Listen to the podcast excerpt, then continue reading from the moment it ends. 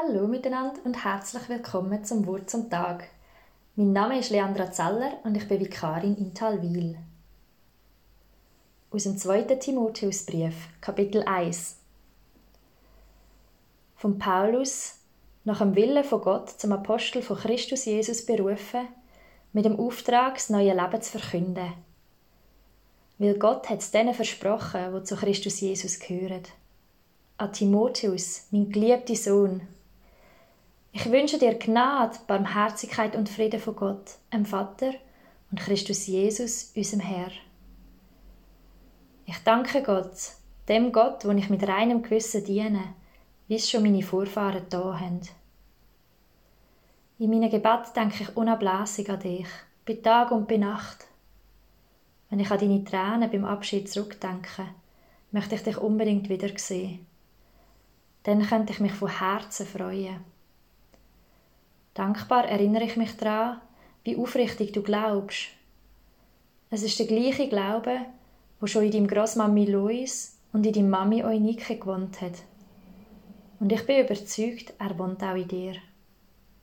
Wegen dem ermahne ich dich, das Feuer der Gabe von Gott in dir wieder zu entfachen. So oder so ähnlich steht es da im 2. Timotheusbrief. Und ich weiß nicht, wie es ihnen geht. Aber wenn ich die Briefe in der Bibel amix lese, dann vergesse ich manchmal fast, dass das reale Menschen sind, wo reale Menschen geschrieben haben. Ich stolpere dann über irgendwelche Ausdrücke, wo mir nicht ganz geläufig sind.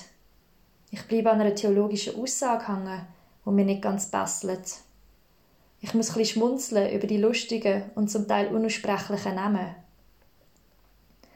Aber dann versuche ich mir wieder vor Augen zu führen, dass da vor fast 2000 Jahren ein Mensch gesessen ist und der Brief aus tiefstem Herz geschrieben hat.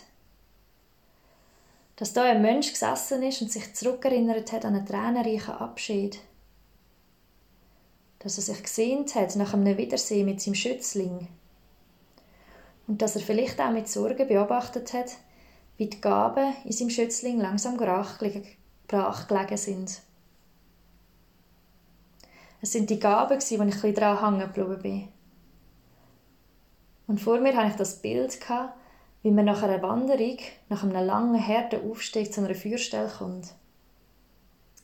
In der Feuerstelle liegt noch ein Asche und man fängt an, ein drin rumzustochern und entdeckt, dass unter der Asche sogar noch ein bisschen Glüsse hat.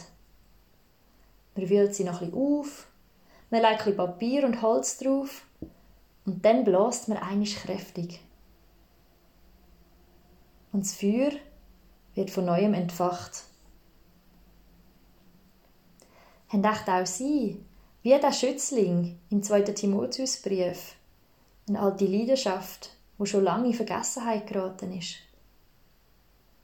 Oder haben Sie echt eine Gabe, wo Gott in Sie hineingelegt hat, wo jetzt seit Monaten oder sogar Jahren am Ruhen ist? Ich ermutige Sie, heute zusammen mit dem Schützling ein bisschen umzustochern vielleicht sogar ein bisschen Papier und Holz draufzulegen und einisch kräftig zu blasen und zu schauen, was echt passiert.